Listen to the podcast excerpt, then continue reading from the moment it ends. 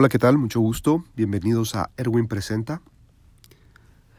En este podcast, en este episodio de este podcast, les quiero um, comentar que recientemente el gobierno de Salvador ha anunciado el eje número uno que incluye 10 impulsos económicos que van a dinamizar la economía salvadoreña. Eh, la presentación estuvo a cargo del presidente Nayib Bukele, donde anuncia que van a inyectar 1.510 millones de dólares. ¿Cómo lo van a hacer? Lo van a distribuir en diferentes obras que tienen ya planificadas.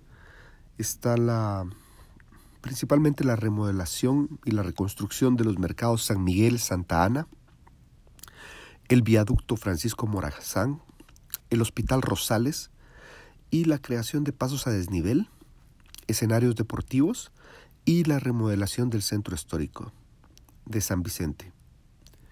Esto es un esfuerzo del gobierno de El Salvador para poder dinamizar la economía.